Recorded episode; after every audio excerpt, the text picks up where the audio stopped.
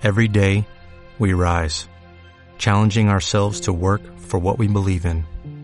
At U.S. Border Patrol, protecting our borders is more than a job, it's a calling. Agents answer the call, working together to keep our country and communities safe. If you're ready for a new mission, join U.S. Border Patrol and go beyond. Learn more at cbp.gov/careers. Hola,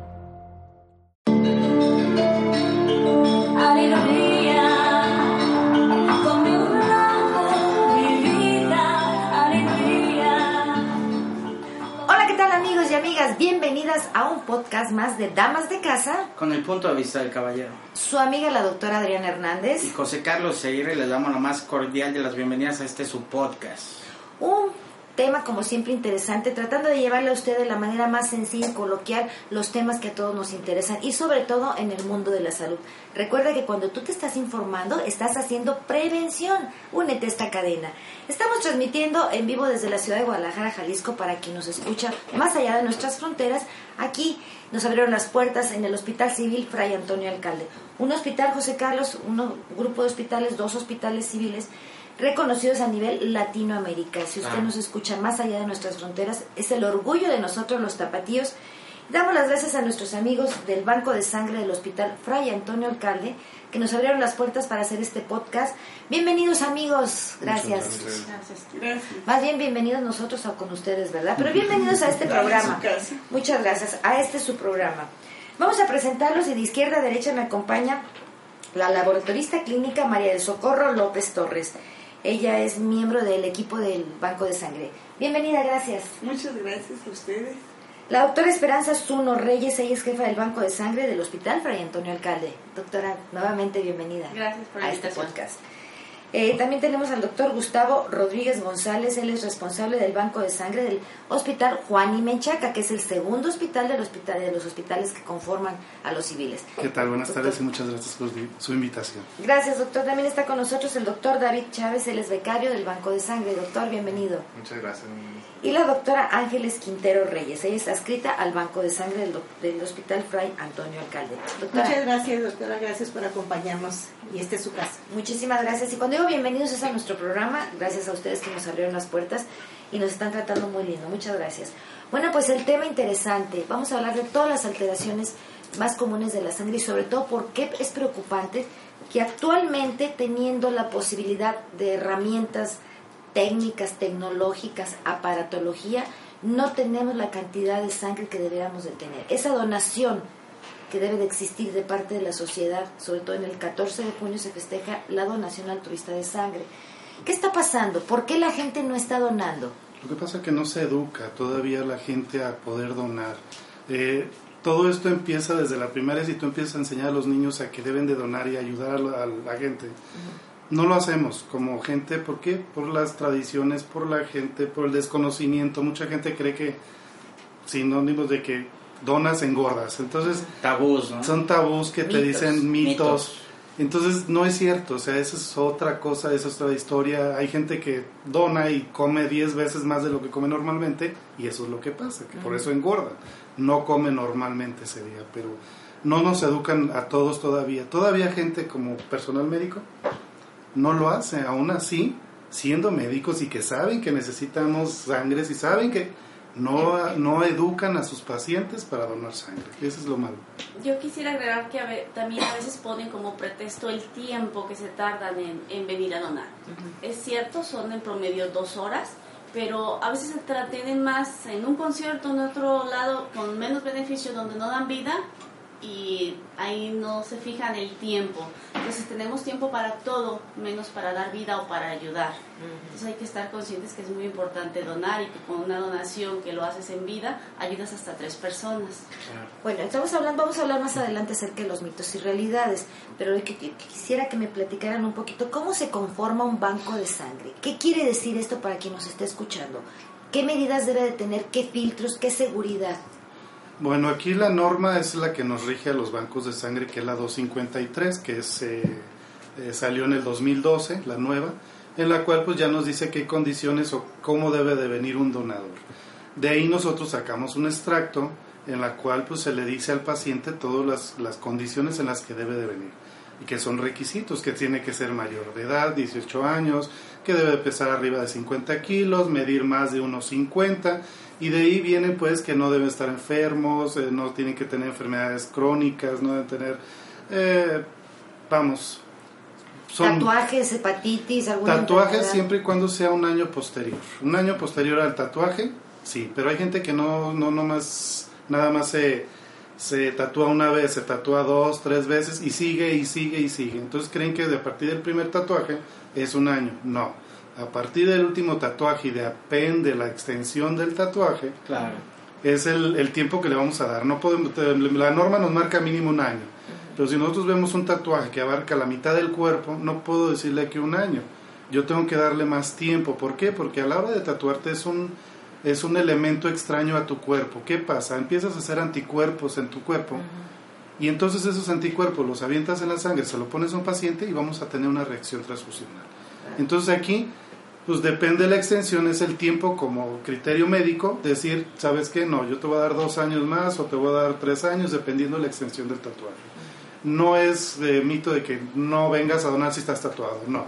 La norma nos marca que como mínimo un año, ya dependiendo de la extensión, como médicos tenemos el criterio de decir tanto tiempo o tanto tiempo. Y de ahí, pues si son igual eh, piercings, aretes y todo, también nos marca un año. Lo principal aquí es que también nos dice que no debes tener más de una pareja sexual en un año. Estamos hablando que debes tener relaciones con la misma pareja durante un año. Sí. Estamos hablando de un ejemplo, de junio, junio. O sea, eso, porque hay gente que dice, bueno, es que yo tengo 10 años con, la, con dos, las mismas. Sí, pero es que ya son dos parejas. Entonces aquí, ¿quién te dice que tú eres fiel o tu pareja también te es fiel si tú estás haciendo lo mismo con tus parejas? Entonces, no podemos aceptar que sea más de una pareja sexual también.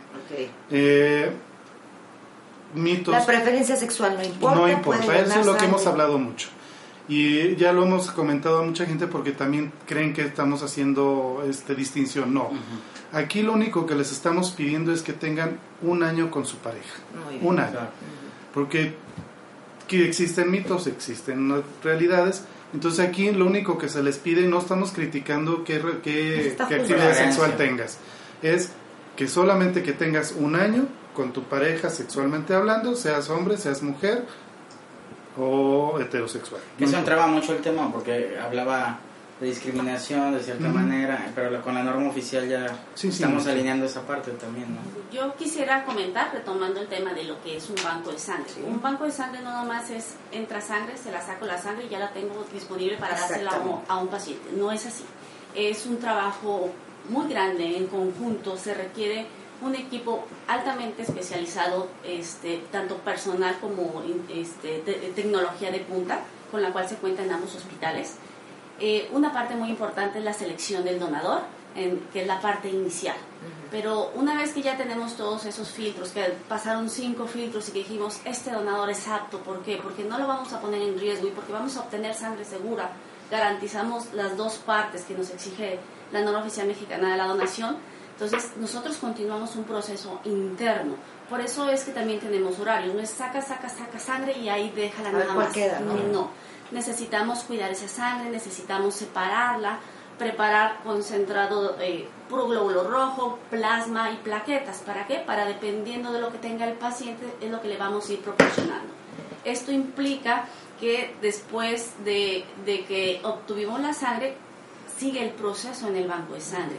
Desde realizar estudios completos para las principales enfermedades de transmisión a través de la transfusión, como son la el VIH, la hepatitis B, la hepatitis C, el sífilis, la brucela y el chagas. Este, hacemos estos estudios. Nos tienen que dar 100% negativos. La mínima duda, nosotros tenemos que dar destino final y no se utiliza, no se pone en más mínimo riesgo a un paciente. Separamos la sangre en diferentes componentes y se almacenan también. Hay que cuidar que no duren mucho tiempo almacenados, que, que normas estrictas de calidad para que puedan servirle en realidad al paciente que lo está requiriendo. Aquí es muy importante mencionar que, es, que tiene que haber donación continua. ¿Por qué? porque un concentrado de eritrocitos nos dura 40 días, un concentrado de plaquetas nos dura 5 días. Un plasma tiene un periodo más largo si, no se está requiriendo de incluso hasta de un año. Entonces las vigencias son variables, incluso unas muy cortas. Entonces no es decir, yo ahorita un solo día tengo mil donadores y esto me va a alcanzar para todo un año. No es así. Se trata, no, no se trata que venga un millón de gentes el puro día mundial del donante, sino que continuamente se esté donando porque por las vigencias y para poder tener lo que se requiere para todos estos pacientes.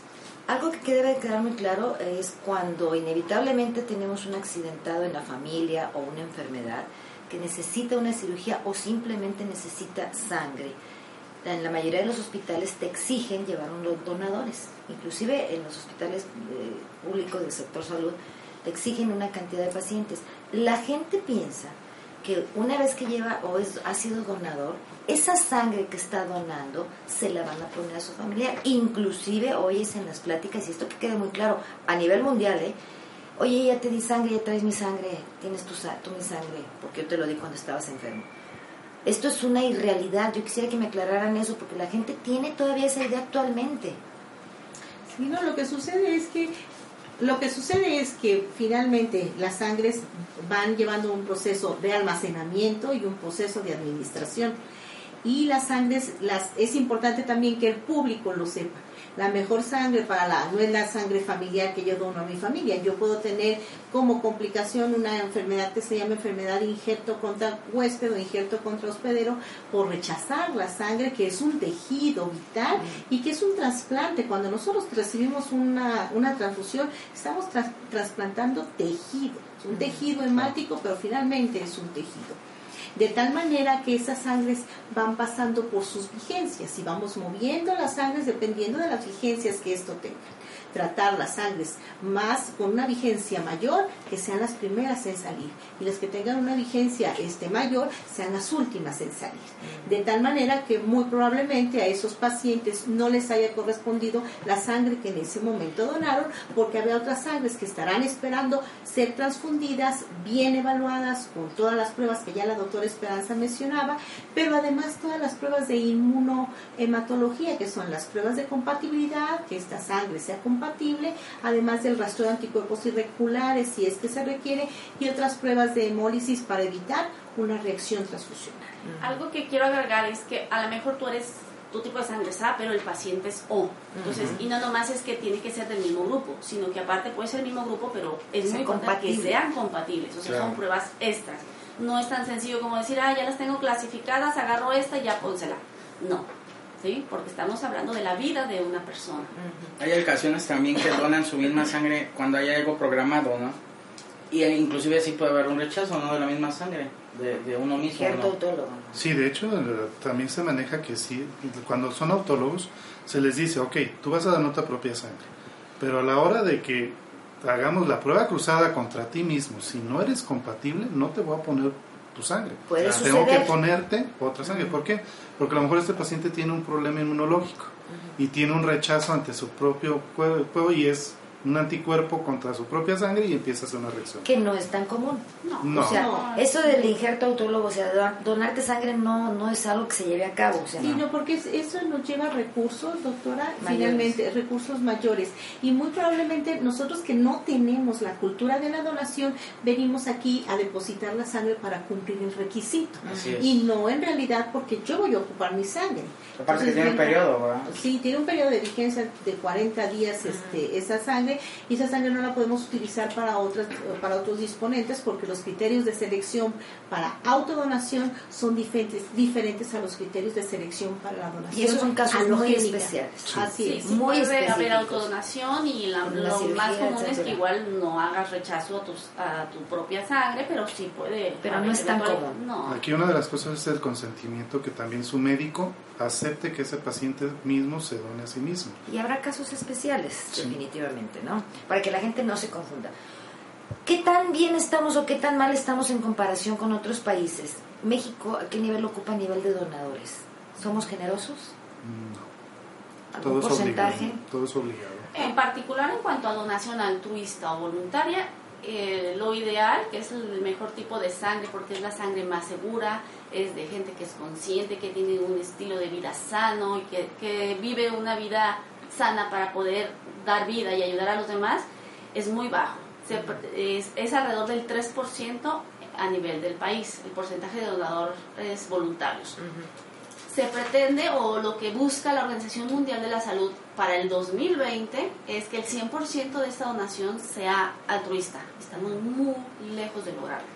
Hay países a nivel Europa, Estados Unidos, que sí este, tienen un porcentaje muy alto, 80 y más de 90 de, de donación altruista. ¿Y México? 3%. 3% menos. Qué triste. Ahora, sí, gracias. Yo quiero secundar un, un comentario que usted hizo en donde mucha gente que se, que se atiende en los hospitales públicos, cuando se le dice que tiene que donar sangre, se queda con la idea de que, bueno, pero ¿para qué es una cirugía que no va a ocupar sangre? O bien, se donó y ni la ocuparon. Pero todos sabemos la realidad de aquí de los hospitales civiles en los cuales no nada más atendemos personas de cirugías programadas, sino aquí vienen a dar personas de medicina legal, atropellados, heridos, accidentados, etcétera. Entonces, esa sangre que queda no queda ya ahí en el refrigerador, no se ocupó, pues ya ahí se va a quedar. No, sino se utiliza en todas estas urgencias que se presentan en los hospitales, o sea, no vamos a esperar a que venga el familiar del herido a donar para a veces puede llegar desconocido, como, Exactamente. desconocido, inconsciente. Entonces, entonces sí es muy importante que todos tomemos conciencia de que lo que se da al banco de sangre, lo que se dona, se va a tener, va a salvar una vida o le va a dar mejor calidad de vida. Es por eso que para los que nos están escuchando, bien importante que atendamos los llamados que se hacen a la donación. Muchas veces oímos en el radio, se ocupa un servicio social para donar. Muy frecuentemente. Me parece que todos nos quedamos con la idea, ah, ya fueron. Nadie decimos, ay, voy a ir, soy del mismo grupo, voy a ver qué hago. Sino todos pensamos que los bancos están repletos. O que ojalá y vaya alguien, ¿no? Sí. Yo sugiero que no esperen a que haya un llamado. Si tenemos la cultura de donar, aunque sea dos veces al año, la, la, población que estamos en edad de donar, no se requiere que nos hablen, no se requieren servicios sociales, porque luego ya vienen a donar porque oyeron que tal persona requiere y vienen a darle a alguien. Eso no es altruismo, es porque el altruismo es donar para el que lo vaya a requerir. Tú no sabes a quién, pero estás ayudando. Miren, fíjense nada más para que vean la gravedad del asunto. Si estamos hablando que hay una donación muy baja altruista, o sea, que la gente va y dona en forma voluntaria, pero además qué cantidad de esos pacientes que convencidos van y donan puedan ser electos, porque si estamos pensando en que se filtra, habiendo un primer filtro para ver si la, la, primero la sangre no tenga ninguna contaminación, vamos a decirle infección, enfermedad, etcétera. La segunda es que sea compatible, hay otro segundo filtro. Y todavía no sé cuál seguiría. Baja muchísimo la cantidad, o sea, si, si donan 100, a lo mejor la mitad, nada más de esos 130 Estamos nada más hablando que de 100, de 100 donadores, 30 o 40, cuando muchos están pasando todas las pruebas o los filtros que estamos utilizando para esa sangre. Entonces no es, mucha gente cree que con traer un donador ya fue suficiente para cumplir el requisito. No, se ocupan dos, tres gentes y a veces se enojan porque dicen, es que mi gente no tiene tiempo para venir a perder su tiempo aquí. Pero eso es porque es donación por reposición o familiar.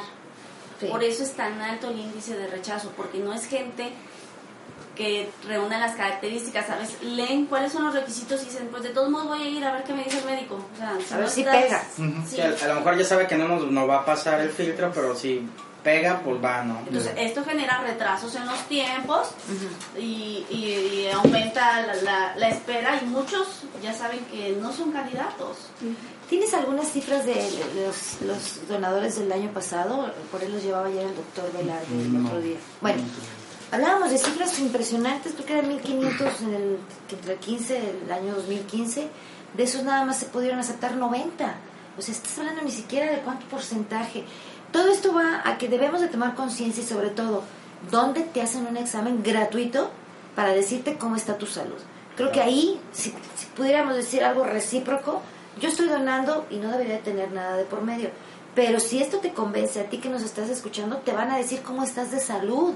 Porque si te encuentran una, una anemia o alguna alteración a nivel de sangre, eh, te lo van a decir, oiga, usted no es candidato por esto. Le recomendamos que vaya con su médico o ustedes a veces canalizan, no sé si aquí sí tenemos este, obligatoriamente por la norma, nosotros toda la sangre la analizamos y toda aquella que salga con reactivo, no estoy diciendo que tenga la patología, se maneja como que es reactivo, alguna enfermedad de transmisión es a través de la transfusión, se le llama, se le invita a venir, se le ofrece gratuitamente una segunda prueba confirmatoria, se le da asesoría personalizada, se le da asesoría este, confidencial y se deriva con el especialista y se tienen programas bien establecidos para hacer el seguimiento.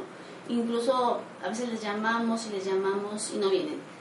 Por norma nos exige que les llamamos tres veces, a veces nosotros vemos, híjole, está muy alto, urge localizarlo y lo intentamos más veces, ocho o nueve veces. A veces nos dicen que van a venir, no vienen, los esperamos, les volvemos a insistir, no vienen. Nosotros como bancos de sangre hacemos medicina preventiva. Claro entonces nosotros nos es De hecho, yo les he dicho cuando me ha tocado donde estar entrevistando donadores, les digo, es que velo por esta ventaja.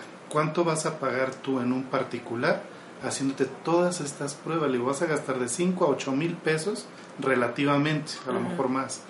Le digo, y aquí te va a salir gratis porque te estoy dando un resultado diciéndote que está negativo o está reactivo dependiendo cómo esté tu salud. Le digo, vele esa ventaja. Le digo, no vas a gastar ni vas a desembolsar solamente 450 mililitros de sangre que yo voy a ocupar y yo te voy a pagar. No se puede decir pago, vamos a decir que es un intercambio. Recíproco. Entonces yo te voy a dar 8 mil pesos en puras pruebas. Eso es lo importante, pero no deberíamos estar tratando de convencer a la gente. No, pero que no se malentienda. Hay gente que por su estilo de vida sabe que tiene factores de riesgo y viene a que le hagan los exámenes. Eso no se vale. Eso no es altruismo, eso no es ayudar. ¿Sí?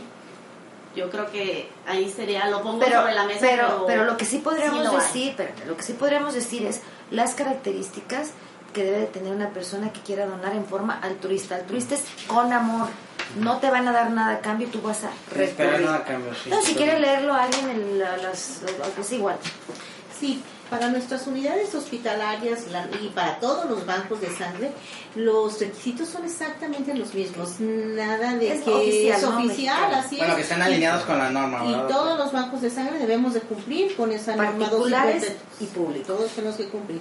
Tenemos que tener un peso entre 18 y 65 años de edad, una edad, perdón, entre 18 y 65 años de edad, pesar eh, arriba de 50 kilogramos, en las últimas 48 a 72 horas no haber ingerido alcohol. Haber descansado de manera adecuada porque muchos vienen después de haber estado pasando una noche cuidando a sus familiares este o de una juerga o de una juerga, sí.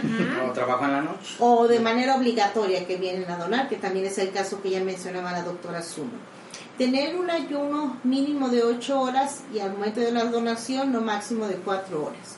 No tener prácticas sexuales de riesgo, como ya lo mencionaban, este, heterosexuales promiscuas, más de una pareja en un año es lo que nos marca la norma para pasar. No haberse hecho tatuajes o, perforaciones, mínimo un año.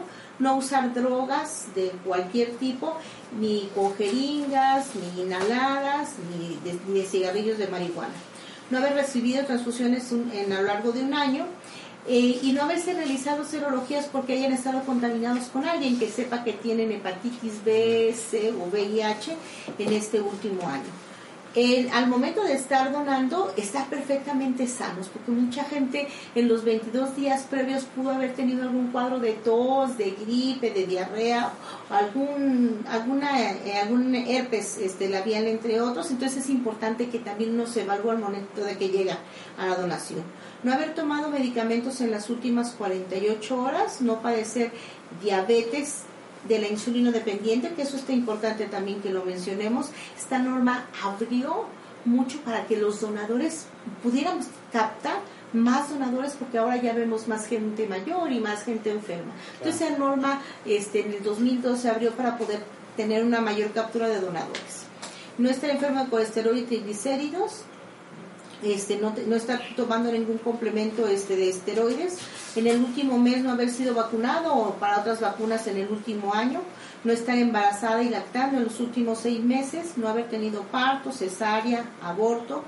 Y es importante para las mujeres que podemos ya acudir con nuestra menstruación durante, el sangrado. durante el sangrado. Siempre y cuando no tengamos molestias de dolor de cabeza, ¿no? o coágulos, ataque al estado general. Así es. Que antes no y se es podía. que antes este, no, no podíamos las mujeres con la menstruación. Es importante que la norma también señala que las los podemos donar cada 56 días. Cada año, de manera altruista, podemos donar este, los hombres en cuatro ocasiones y las mujeres en tres ocasiones. Y esta norma también nos invita, y es importante que en este programa lo, lo, motivemos, sobre todo con la gente joven que no está acostumbrada al altruismo. Muy probablemente nosotros los adultos seamos responsables también de esto. Piensan que las cosas se van dando de manera gratuita y no, no somos este, no tenemos ese espíritu de altruismo si tuviéramos y motiváramos a nuestros jóvenes en nuestras universidades que acudieran dos veces al año de manera este, altruista y que esos son los donadores de repetición, los donadores que van a ser seguros que ya se hicieron sus serologías, que están negativas y nos van a dar una sangre ahora sí, 99% de ser una sangre muy buena. David, tú eres un joven y yo quisiera que me platicaras un poquito acerca, ¿qué es lo que entre los jóvenes se comenta y tú cómo percibes esto? Bueno, actualmente eh, en las escuelas eh, hay mucha falta de información en cuanto a la cultura de donación, porque que yo recuerde jamás, en una escuela jamás te comentan algo acerca de, de lo que es un banco de sangre, de para qué sirve la sangre, por qué hay que donarla. Y es algo muy importante actualmente porque los, los jóvenes somos la, la parte de la población más grande que puede llegar a donar. Entonces, es muy importante que se lleven a cabo campañas en universidades, en los centros universitarios aquí de, de, de, toda la Universidad de Guadalajara, que es una parte que podría aportar muchísima sangre de carácter voluntario. Y pues también es importante mencionar que no es necesario que vengan todos de un solo. Por ejemplo, ahorita que ya va a ser el, el Día Mundial que se va a festejar. Sí, el 14, es importante que esta promoción sea todo el año constante, los 365 días del año, y saber que se puede este, eh, los, los, donadores voluntarios se van a aceptar todo el año y va, va a ser un donador óptimo uh -huh. que eh, pues va a ayudar a no solo a una persona, sino a tres o cuatro. Uh -huh. bueno, pues a mí se me ocurre, a lo mejor, ¿por qué no lanzar un reto? ¿Se acuerdan aquella vez de la cubeta que se echaban agua y que yo, usted retaba? Sí.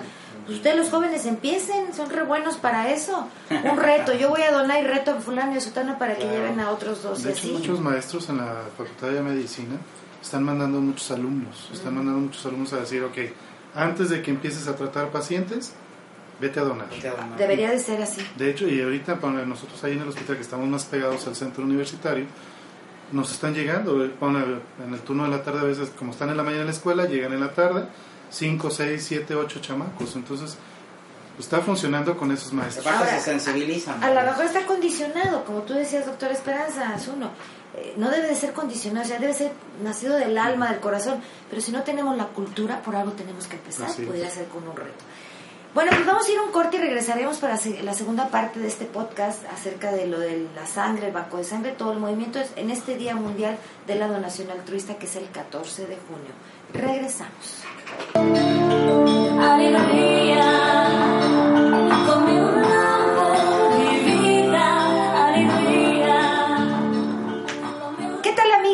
bienvenidos a esta segunda parte del podcast acerca de la donación altruista de sangre que se celebra aquí en México y a nivel mundial el 14 de junio, la donación altruista de sangre.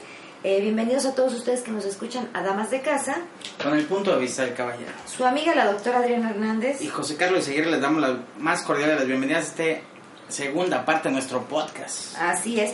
Y vamos a continuar platicando con nuestros amigos que nos hicieron favor de invitarnos aquí a las instalaciones de la unidad de banco de sangre del Hospital Fray Antonio Alcalde aquí en Guadalajara, Jalisco. Si usted nos escucha más allá de las, nuestras fronteras, los hospitales civiles conformados por dos grandes hospitales que son el Fray Antonio Alcalde y Juan y Menchaca son punta de lanza y ejemplo a nivel latinoamericano.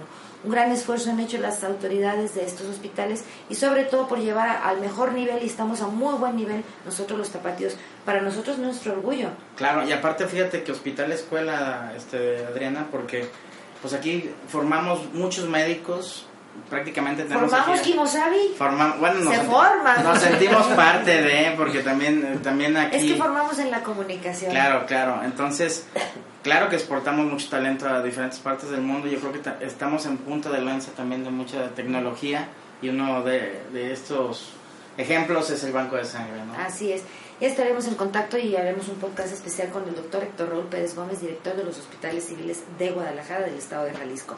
Bueno, pues continúan con nosotros, la, empezando de izquierda a derecha, la, la, laboratorista clínica María del Socorro López Torres. Bienvenida. Gracias. También tenemos por acá a la doctora Esperanza Zuno Reyes. Bienvenida, doctora, a esta segunda parte.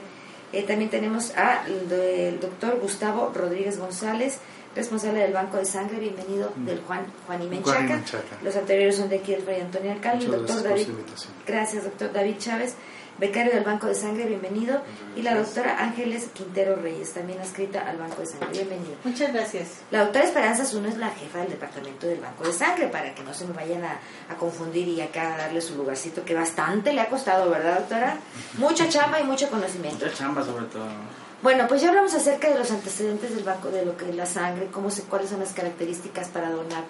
Pero en esta segunda parte quisiera que habláramos, aparte de los mitos y realidades, algo muy interesante que creo que no sé si habrá tocado o no, es eh, qué pasa cuando una gente eh, se sabe enferma, como decía la doctora Zuno, viene a donar sangre y contamina. ¿No puede existir eso? O no se sabe enfermar, no hay forma de que se contamine al estar tomando sangre otras muestras? Lo que pasa es que aquí hay periodos de ventana en caso de que te haya tenido contacto con un algo. SIDA, por ejemplo. Vamos a decir que te haya tenido una relación de riesgo. Eh, hay periodos ventana. Ahorita ya se está manejando más tecnología en cuestión de pruebas serológicas y ya se trata también la sangre. Vamos, vamos a hablar Juan y Menchaca y Fray Antonio Alcalde manejamos ya pruebas moleculares, que ya hasta aún en el periodo de ventana podemos detectar eh, si tiene tuvo algún contacto eh, con algo mal, pues. Eh, vamos, ya mucha gente, uno como médico entrevistador, sí tienes manera de detectar quién, quién estuvo bien o quién está mal o quién te miente o quién no te miente. Yo creo que la experiencia te da a ver cómo, qué reacciones, una mirada, una visión a, voltea tu mirada. O, corporal una vez. O sea, lenguaje, corporal. Todo ese lenguaje te dice que realmente si ese donador es apto o no. Hay veces que le haces la pregunta y como que voltean ligeramente y dices, a ver, ¿por qué volteaste a otro lado? O voltean hacia el techo, ya estás de antemano, ya estás sabiendo que a lo mejor tuvo un riesgo en algo. entonces cuando ya tienes que hablar con el, el donador y decirle, ok, dudaste, te vi que hiciste todas las muecas, ¿por qué lo hiciste? ¿Qué está pasando? Entonces ahí es donde ya ellos tienen que confesarse como cualquier otra persona y decir, ok, yo tengo un riesgo, tuve un riesgo. Y ya tomas el actitud como médico si, se, si es apto o no. O sea, hay varias maneras de... Eso es importante porque no es posible que quede bien claro que alguna muestra de sangre, sea alguna donación de sangre, esté contaminada entre el resto, porque existen muchísimas pruebas. Empezando por la primera. La primera fue el filtro inicial. ¿Qué sigue? Eh, luego el interrogatorio. después los exámenes de laboratorio que nosotros realizamos a, este, al donador, que es una biometría hemática en donde vemos qué parámetros nos, nos ajusta la, la biometría hemática, si son candidatos a donar, entre su nivel de hemoglobina, de glóbulos blancos y de plaquetas, y después es la entrevista, que es lo más importante este en cuanto a estos filtros, la entrevista que hace con un médico. Tiene que ser un médico que tenga la capacitación, que conozca la norma, que haya, que, que haya este, recibido esta aplicación de la norma 253. No podemos dejar a cualquier médico que no conozca esta parte del banco de sangre. Después de la donación, ellos llenan un folleto que es un este, cuestionario, cuestionario un talón de autoexclusión, en donde ellos se les da una plática de toma de conciencia para que si mintieron al médico, si se vieron obligados a donar por alguna situación, ahí es su última oportunidad de decir si sí es su sangre segura o no es su sangre segura. Y muchas de estas unidades las perdemos y las desechamos por esto que ellos contestaron que es la autoexclusión. Y otro filtro ya sería cuando las unidades que se quedan en cuarentena son evaluadas y sabemos cuáles son reactivas o cuáles son este, negativas para estas patologías que ya evaluamos que hablamos de cuarentena. ¿Qué quiere decir esto? las mantienes en observación o tienes al, al, al donador. tienes duda. lo- dudas de esa unidad. Estás localizando al donador para poder ver si realmente tuvo algo que ver mal. ¿no? Algo más. Yo quiero aclarar, cualquier unidad en que se le haga un examen que salga dudoso, no se utiliza. Se le da destino. Se le da Se destino agradece, se dice. Esa, si el donador me di- ya pasó varios filtros y por algo se nos fue y llegó y donó y aún así dice mi sangre no es segura, aunque yo le haga examen, de todos modos le voy a hacer los exámenes, aunque me salgan negativos, esa sangre ya no la utilizo, porque por algún motivo él dijo que su sangre no era segura. No corremos riesgos. Si ya después, aunque él haya dicho que su sangre es segura y tenemos cualquier duda en cualquier examen, no se utiliza. Independientemente que yo al repetir la muestra después todo salga negativa, esa sangre no se usa. Ok. ¿Qué pasa con el destino final de la sangre? Pasan 40 días, ya está seguro, ustedes ya la colocan en Mm, No necesariamente a los 40 días. Ya una vez que sale reactivo o sale dudoso, se le da ese destino final. ¿Cuál es el destino final? Se desechan en, en botes herméticos, se elimina toda esa sangre o todo lo que tenga que ver con el Ahí va donador. revuelta toda la sangre, ¿no? ¿sí? Todo lo que esté contaminado. No podemos decir que esté lozano o no. Todo lo que esté contaminado dudoso se cierra herméticamente y una empresa especial se, eh, se dedica a darle el trato que se debe de dar. No se tira a la basura, no se tira al Caño. ni al baño, nada, nada, nada. Ya una empresa especializada le da el trato que se le debe de dar a esas unidades o esas, esos contenedores y ellos deben de reportar. Hay un manifiesto que le daban a, las, a cada institución en la cual ya le hice tales, co- tales cosas a esta, este bote y ya tienes la confianza de decir que ya se desechó. Que eso. su destino fue el id- idóneo. El idóneo, De así acuerdo a es. la norma De acuerdo a la norma oficial que es la 087 de RPBI. ¿sí? Ok. Una pregunta. Todos ustedes están en riesgo. Sí. Ustedes están en constante... eh, Contacto con donadores Contacto. o pacientes.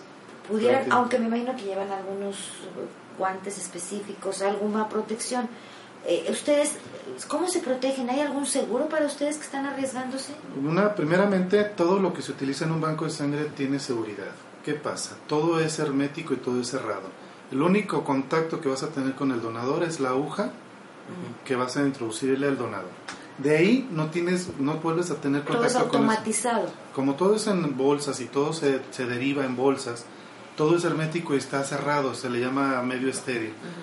No se puede tener un contacto directo, solamente cuando procesas las serologías, que son las pruebas que se les hace a los donadores, o el contacto con el donador en el momento que das el piquete es el único contacto que tienes. Ya de ahí no tienes ningún tipo de contacto. Ha disminuido el riesgo con los años y con la seguridad, con, las- con lo que se implementa. Sí, obviamente t- como personal de salud llevamos un riesgo, pero bueno, esto ya está en las condiciones generales, se les da periodo estas vacaciones de insalubridad, se tiene, se levanta, en caso de un accidente que pues lo puede sufrir en cualquier parte, cualquier médico, pues se levanta un acta, hay procesos bien establecidos para todo esto, se le hacen al, a los- al personal sus pruebas serológicas también rutinarias, o sea, sí hay un proceso bien establecido también. Yo creo que eso cambia también dependiendo del país, ¿no? Me imagino que hay otros países con más riesgo, con un ébola, con, con, con situaciones ya más, No, y más de- complicadas. De pobreza también, pues creo que es y de tener la pobreza, ¿no? tecnología. Actualmente nosotros, bueno, gracias a Dios tenemos una gran tecnología y ahorita vimos, platícanos cómo está el banco de sangre, todo lo que es automatizado. Sí, inclusive nosotros la experiencia que tenemos como cómplices, de cierta manera, es un trato muy digno, una experiencia también para el donador que se anime a seguir siendo donador altruista, cosa que no vemos en algunos otros hospitales, no los vamos a mencionar, pero realmente la experiencia del donador, la experiencia del donador es nefasta y ya no vuelve el donador, si fue su primera vez, pues ya no va a regresar. Créanme que si aquí vienen a los hospitales civiles en ambas unidades hospitalarias, la experiencia de un donador altruista y de un donador también por recuperación que va con su familiar es realmente de mucho respeto, de, de una calidad digna también que le dan al donador y, y de un trato muy especial por, por dar ese acto de amor y de, y de bondad ¿no? hacia los demás. Bueno, pues no podemos olvidar también eh, lo que se llaman los voluntarios, esos voluntarios que eh, de una manera espontánea vienen a donar sangre. Y no tenía contemplado eh, preguntarle algo, pero acá tengo yo a Eric Franco, que es colaborador del programa, es parte del grupo de cómplices AC, una asociación que se dedica a ayudar a personas con cáncer. Y Eric, de manera altruista, es un joven que decide donar. ¿Cómo estás, Eric? Muy Me bien, agarré de sorpresa, ¿verdad? Yo creo que sí. Platícanos un poquito, ¿por qué te convenciste a donar sangre en forma voluntaria? ¿Qué? Porque te das cuenta que puede ser un medio para darle más oportunidad o tiempo de cerrar ciclos a muchas personas. Yo en lo particular sí dejé de, consumir, ah, bueno, consumía poco alcohol, pero dejé de consumir refresco, alcohol y llevo una vida sana. Y dije, a lo mejor no soy el medio de salvación, pero puedo ser un medio en el cual le dé la oportunidad de ver a un familiar, de decirle adiós a, a su mamá, a su papá o a su hermano. Entonces te das cuenta que dices, bueno, está padrísimo, yo solamente puse el brazo y aquí es una chulada. Aquí tú vienes 20 minutos y sales. Y más de donante altruista, porque si tú vienes como donante altruista de sangre, tú entras y sales. Si no tienes que hacer no, filas. haces fila, pues. Exacto. ¿Qué edad tienes, Eric? Yo tengo 20 años. 20 años. Y este año empezaste a ser donador altruista. No, y de hecho ya llevo dos, ya, ya doné dos veces. Una fue a mi tío porque tuvo que... Ah, pero esa es de recuperación. esa fue- Sí, pero esa fui a un hospital muy alejado de aquí. Ah, no era nada que ver con los hospitales. Nada que ver, y ahí tardé seis horas. Y dije, pues sí, estoy aquí. Y esta vez fue, bueno, dejen si les platico la historia. eh, fue una parte muy padre porque nosotros como voluntariado hacemos este voluntariado en el piso 9 del Hospital Civil. Fray en- Antonio Alcalde, aquí en en el Guadalajara. área de oncología. Entonces, les cantamos y todo, entonces fue una chava que hicimos mucha amistad con ella. Pasó el tiempo y ya no la volvimos a ver. Ya después de eso, volvimos, resultó que ahí hicieron este, una, una petición. petición para que fuéramos a donar sangre. Y dije, ah, pues adelante, ya pasaron mis, mis tres, bueno, mis dos meses de, para poder donar sangre, me siento bien. Hace veintitantos días había tenido una diarrea, dije, pues ya me cuidé. Fui y resultó que era la chava a la cual yo le había cantado. Entonces, yo todavía que le pude donar sangre, fui y le entregué y lo más padre que a los dos días la dieron de alta. Entonces dije, es algo que en realidad te enamora y dices, voy a seguir haciéndolo. Me parece muy bien. Invita a los jóvenes, Oye, y jóvenes. fíjate que Raúl y Yuri son donadores altruistas, digo, pues todos los de Ah, cómplices. tenemos sí, también a Raúl y a Yuri. y Bueno, también Son por- clientes de aquí de la doctora Esperanza. Bueno, pues eh, que sigamos en eso, hay que hacer esa cadena. Yo desgraciadamente no puedo donar porque primero peso menos de 50 kilos y por 7 centímetros también ya no la libro. Diente de engorda y tacones, y, y bueno, pues en realidad, este, pero sí trato de convencer a gente. Yo creo que lo que tenemos que hacer es pasa la voz, que se haga viral y que demos una, que seamos un eslabón más en esta cadena de amor. ¿Qué te cuesta ir al banco de sangre?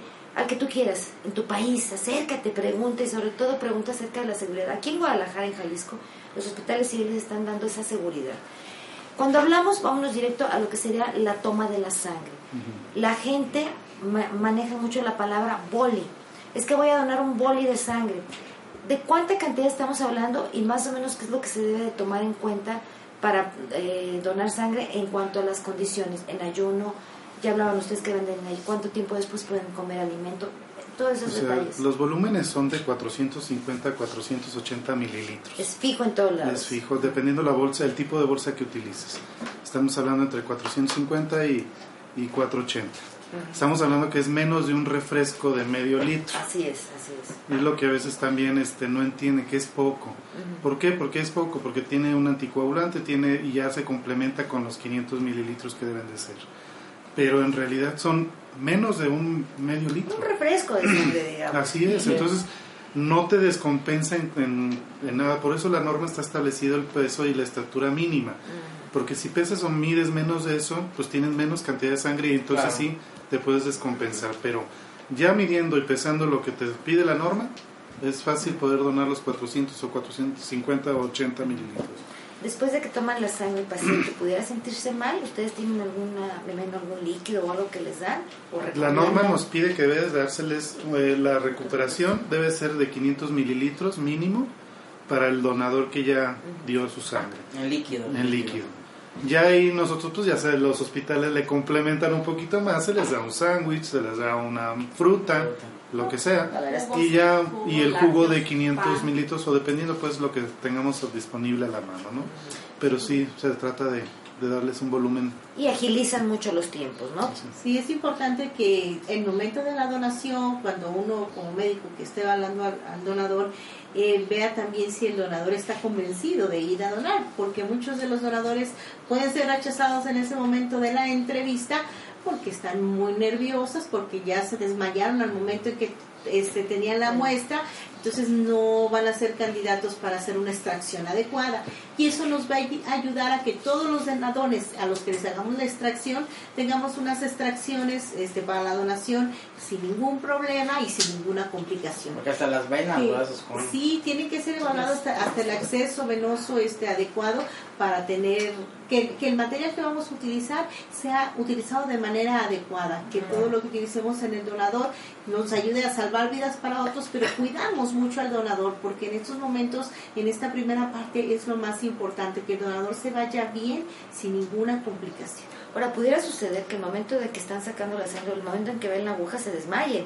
Y no Así porque es. se sientan mal, sino porque son collones. Así es. Eso, sí serían candidatos aunque se desmayen en ese momento. No, Posteriormente no, ya no. No. Ya, si desmayan procurar- nomás por ver la aguja y ni siquiera los has picado y ya azotaron, No. no son candidatos. Ya no. No, no, ya no. Ya no Entonces, candidato. pues, Ay, Ay, ese tipo de sí, donadores sí, seriamente se les dice porque nos ha tocado que eh, vienen a donar y ya cuando están donando, la otra vez me, está, me mareé, ya los tienes conectados y a los cinco minutos empiezan. Entonces es- ya se les dice completamente y a veces sí tratamos de desalentarlos, decirles, sabes que ya no eres donador óptimo. Cada que te estén conectado me vas a estar desperdiciando una bolsa, a lo mejor ya no eres candidato para seguir donando porque te me vas a seguir mareando, te me vas a seguir desmayando, le digo, y no es factible, es, en lugar de ayudar, te estás perjudicando, es lo que les digo, no, quieres ayudar pero te perjudicas a ti, le dije, y eso no está bien, Aquellos que Ah, se si quieres desmayan con ver la aguja ni se paren. no se pare. Y yo creo, yo creo que una cosa importante es lo que pasa, por ejemplo, con el voluntariado, ¿no?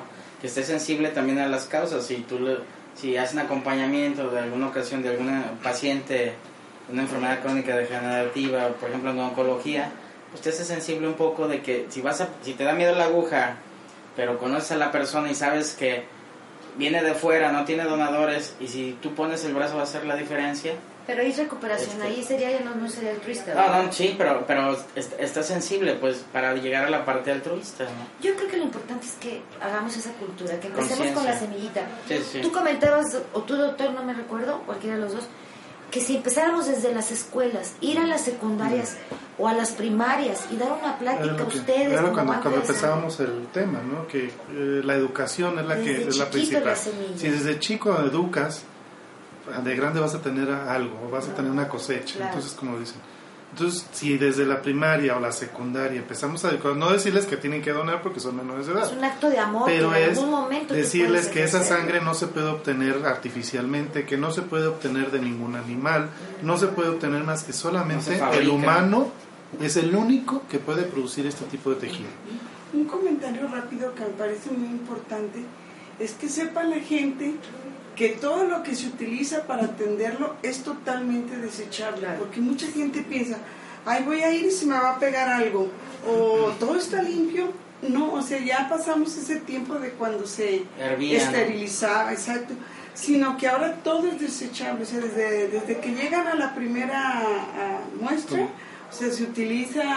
Cloreto de cloricedi- Significa que es de uso único, que en estéril se abre, se usa y se desecha. Claro. en su presencia, o sea, las bolsas, todo, todo. Está totalmente No hay- seguro. Ajá, sí, se ha ido mm, avanzando, entonces los, el aseo es mejor, todo, de manera que las personas pueden estar tranquilas de que al venir a un banco de sangre y donar, no se van a llevar nada mal. Al O sea, contrario, claro, van se a van a dejar llevar mucho algo muy positivo, una sonrisa, una satisfacción y te va a quedar en tu corazón y luego se va, Que es sales un como contagio, héroe. es un contagio, ¿no? Es un héroe. Ujú, Un héroe ese héroe. anónimo. Eso sí se puede hacer adictivo, que sea Qué bueno, altruista, ¿no? qué bueno, qué bueno. Vámonos a los mitos y realidades. ¿Se puede donar siendo obeso?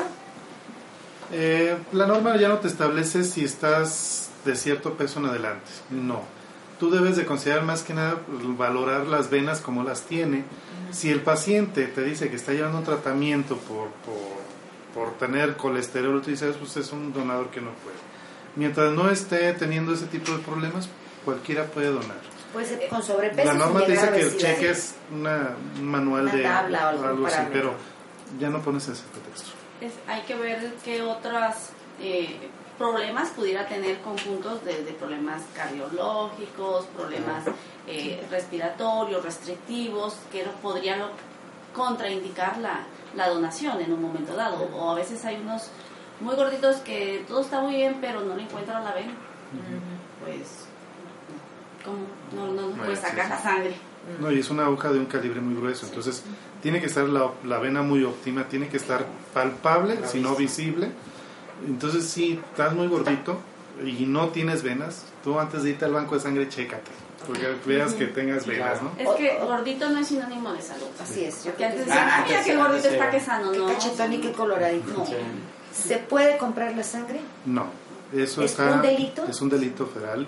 Si tú recibes dinero o cualquier otro tipo de intercambio por esa unidad de sangre, entonces sí es un delito. Entonces también como gente personal que pertenecemos a los bancos de sangre, tenemos que captar eso y saber y hacer la pregunta. ¿Te ¿Están pagando por hacer esto? Si te dicen que sí, que te porque te agarraron en la calle y querían que ocupara un donador, no es apto tampoco ni para donar. Si dono recurrentemente, ¿me puede dar anemia? No, de acuerdo a la norma, pueden, los hombres pueden donar cuatro veces, las Cada mujeres tres tres. meses los hombres. Este, entonces, no es fácil porque tú, se recupera y lo produce tu cuerpo otra vez. Sí, Lo no. único Además- que tienes, sí, lo único que tendrías que vigilar tú es que no tengas otras patologías Claro. asociadas y evaluarte como un donador sano en el que se supone que toda la regeneración celular va a suceder este como, como debe de, de suceder la médula ósea se estimula al momento de la extracción de la donación y se renueva de alguna Claro. manera el microambiente. Y fíjate que una, una pregunta que me gustó, este, Adriana, en el, en, el, en, el, en el programa, fue, fue que alguien nos preguntó, ahora que nos acompañó la doctora Esperanza, ¿Cómo puedo ser ¿cómo, un cómo- cómo puede ser un donador altruista y cómo puedo tener un estilo de vida para ser un donador ¿Qué altruista? necesito para ser un buen donador? ¿Qué, qué necesito? ¿Qué le recomendarían ustedes a, a nu- a nuestro público? Pues aquí solamente se les pide que se mantengan, no tengan vicios de ningún tipo. Y vamos, hay gente que no tiene actividad física recurrente porque, porque trabajan todo el día, porque no tienen el tiempo, pero mínimo que se mantengan en cierto peso, que tengan eh, alimentación adecuada. No estamos hablando que estar consumiendo grasa todo el día, tampoco, porque si comes grasa, ya sabes que si no tienes una actividad, vas a subir mucho de peso. Entonces, lo único que se pide es que tengan sus Hábitos sanos. hábitos sanos. Un estilo de vida. Un que estilo de alimentación. ejercicio de forma regular, una alimentación equilibrada, que no hagan omisión de comidas, porque igual es de igual importante el desayuno, comida y cena, porque luego ya no cené o no desayuno, hago una comida. Hay tiempo para todo menos para cuidar nuestra salud. Así es. Eh, ¿Cuál tipo de sangre es el más común y el más difícil? ¿Cuál es el más común que se puede encontrar fácilmente y cuál es el más difícil? Los más comunes es el O y el A. ¿O positivo? O positivo y A positivo. Ya de ahí, los más escasos son los negativos que vienen siendo AB, AB, O negativo. Y el B positivo también es, No es muy muy común. Entonces, Sí. generalmente es que-. ¿Qué recomendación habría ahí con los negativos? Por ejemplo, si, hay- si yo sé que un familiar tiene tipo negativo, ustedes como... Haz tu como- agenda y co- Sí, tenlos sí, yo, yo anotados. creo que identificado, De hecho, de hemos dado esas ¿no? recomendaciones a la gente que si tú o tu familia son un grupo de negativos, pues Digo, de sangre, piensen, ¿eh? porque No tú les dices, no, Sí, sí. este, se les dice que pone, si tú eres O negativo y te tatúas, ¿sabes qué? Piénsatelo antes de tatuarte. ¿Por qué? Porque a lo mejor tú vas a ser uno de los donadores para tu familia misma O receptor. o ser receptor de un, de un mismo grupo que también se, a lo mejor ese sí tuvo el cuidado de no tatuarse, de hacer ejercicio, de, les eh, hemos dicho eso, pues ten la conciencia de que si tu familia son un grupo de, nega- de grupos negativos, pues hagan una red, hagan un, un, este, una libreta, un libro, lo que sea, donde registren a su propia familia y digan, ok, que tengan la conciencia y decir, ok, este, fulano, tú eres O negativo, eres A negativo, B negativo, no te tatúes, trata de llevar para que nos ayudes a los demás, ¿no? Estilo de vida. Claro, claro. Pero yo creo que en general hay que tener un estilo de vida sana, porque no porque no soy un grupo raro, pues entonces a los que son un montón menos vamos a tener sangre. Entonces, ¿Hay sangre universal? Se le dice universal, Ah, pero pues Que, no que- es... que eso, eso siempre lo hemos escuchado, Pero ¿no? acuérdate que eh, volvemos a lo mismo. La sangre llega y hay un banco de sangre. Entonces Claro. siempre habrá sangre para alguien que lo necesite en forma urgente.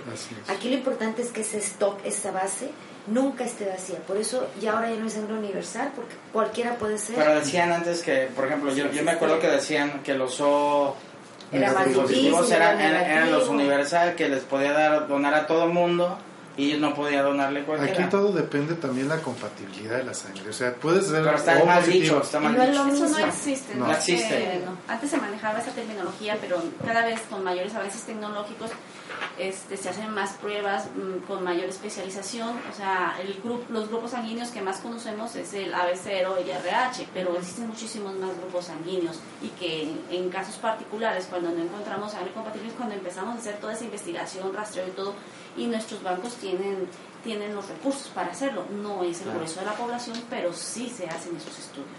Bueno, pues el tiempo se nos ha terminado y antes que nos fuéramos yo quisiera eh, que nos dijera cada uno alguna una conclusión pequeñita de menos de un minuto. Sí, Mensaje en cuanto a la donación altruista. A mí me gustaría dirigirme a los padres de familia porque muchas veces los papás dicen, no, no vayas a donar porque te vas a sentir mal, te va a pasar esto. Al contrario, son los que deberían de motivar más a los hijos, de decir, mira, en nuestra familia pasada, pues si hemos llegado hasta aquí y no hemos tenido accidentes o enfermedades, hay quienes sí lo tienen. Hay, hay personas que tienen patologías, por ejemplo, de nefrología o de mato, que tienen necesidad de que se les esté donando y se acaba su familia, ya no hay quien más les done. Entonces, pues para eso es la invitación a las personas que pueden donar, más bien todos estamos llamados a poner nuestro granito de arena en, en que haya las personas que necesitan, que requieren sangre, pues tengan y no se vean en esa eh, angustia, porque realmente es una angustia la que se vive de que requieren para, para en algún momento sangre y no la hay. Claro. Entonces que despertemos a que ya no es importante, es una urgencia. Gracias a la laboratorista clínica Socorro López Torres. Doctora Esperanza Zuno, Yo solo ¿Qué quiero terminar pues invitándolos a crear conciencia, que donen, pero no solo una vez, sino solo por el motivo de Día Mundial del Donante de Sangre, sino invitarlos a que mínimo dos veces al año para que sean donadores altruistas para quien lo requiera. doctor eh, Gustavo Rodríguez González, Pues responsable del. Banco de Sangre del Hospital Juan y Menchaca. Decirles que pues, los dos hospitales los esperan, que estamos disponibles todo el día, los días que, quiere- que se requieren. Se trabajan de lunes a viernes, se trabaja sábados y domingos. O sea, el día que tengan el tiempo suficiente para poder venir a un banco de sangre, los estamos esperando. Aquí no hay que nada más de lunes a viernes o que nada más los sábados o nada más los domingos. Se trabaja de lunes a domingo y ya sabrán cómo darse su tiempo por su trabajo, por su escuela, lo que sea. Si no pueden entre semana, estamos los fines de semana también. Y días Entonces, festivos, 365 días O sea, lo importante es que vengan. Así es. Siempre serán bien Así recibidos. es. Tenemos también al doctor David Chávez, becario del Banco de Sangre. Bueno, yo quisiera hacer un llamado a, eh, sobre todo a la población joven, a los becarios de, de por los- las escuelas de medicina, de cualquier escuela, del- principalmente de la red de UDG, porque somos el grueso de la población. Entonces, nosotros siempre nos quejamos de, que las, de cómo están las cosas, que se debería hacer diferente, y pues hay que empezar nosotros. Nosotros eh, somos los que tenemos que empezar con poner el ejemplo en el altruismo, y pues qué mejor que salvando las vidas con la sangre. Oye, David, lanza el reto, ¿eh? No quedó en el aire. Ya luego me avisas, doctora, ya hicimos Claro viral sí. el reto. Ahí y lo van a ver van a ver en cómo las redes sociales. Eh, también tenemos a la doctora Ángeles Quintero Reyes, ella es escrita del Banco de Sangre Juan Fray Antonio Alcalde. Sí, gracias, doctora. Gracias, José Carlos. Eh, invitarlos esta semana, vamos a tener una semana en la celebración del Día Mundial del Donante, del 13 al 17 de junio. En esta celebración atenderemos a todos nuestros donadores altruistas de manera preferencial. Tendrán un trato, como ya decía muy atinadamente nuestro donador altruista eh, aquí en el panel, y le agradecemos mucho que nos eche porras porque señal de que vamos por buen camino haciendo las cosas para este altruismo. La semana será del 13 al domingo 19 en ambas unidades hospitalarias, de 7 de la mañana a 5 de la tarde. con cuatro horas de ayuno. Quienes no vengan en ayunas con cuatro horas de ayuno. Para todos nuestros donadores altruistas, invitarlos de veras a que esta semana participen. Y todo el año, de manera permanente, estaremos dando estas preferencias al donador altruista. Nos falta mucho por llegar a nuestras metas, que, que ya decía la doctora Zuno de la Organización Mundial de la Salud, pero estamos trabajando y los queremos invitar a que trabajemos en equipo. Y además también hay que recordar que se van a adquirir una credencial donde los acredita como donadores altruistas identificables, ¿no? Así es. Ya después, subsecuente, el donador altruista, no por primera vez que vengas a donar, se te Sí, da esa credencial. No, yo creo que comprobar que segunda, que verdaderamente... comprobablemente son altruistas, vamos a decir que de la segunda vez que vengas como altruista, se te va a proporcionar esa credencial y la prefe- lo preferencial pues va a ser siempre, ¿no? Porque el altruismo es preferencial para nosotros. Bueno, Yeri, ¿qué mensaje les darías a los jóvenes? Tú ya iniciaste en este camino del altruismo, te estás comprometiendo primero con Dios y luego con, con esa sonrisa que cuando vas a los hospitales le encuentras, a continuar. ¿Qué mensaje les darías? Que no hay que esperar, no hay que esperar. Muchas veces me tocó que decía, voy mañana, voy mañana y la persona se me fue. Me tocó tres veces, llevaba personas y se me pasó. Me parece muy bien, buen mensaje. El tiempo se nos agota y más para una persona que lo requiere. Pues José Carlos, interesantísimo, padrísimo. Muchísimas gracias, doctores, por esta recepción y sobre todo gracias porque juntos estamos haciendo prevención a través de estos programas informativos. Sí, yo creo que también un, un buen mensaje es, muchas veces tú vas a donar de forma altruista para salvar una vida y resulta que el que te la salvó el que, es el que le vas a ir a donar. Entonces, créanme que las experiencias son diferentes y, y creo que es uno de los motivos también que vas a salvar vida y te salva una vida a ti, ¿no? Y ya ha pasado con muchos voluntarios también, entonces los invitamos. Así es. Gracias, yo los espero en su próximo podcast, como siempre aquí en su programa Damas de Casa. Con el punto de vista del caballero. Y recuerde, si le gustó, compártalo con su familia. Hasta la próxima.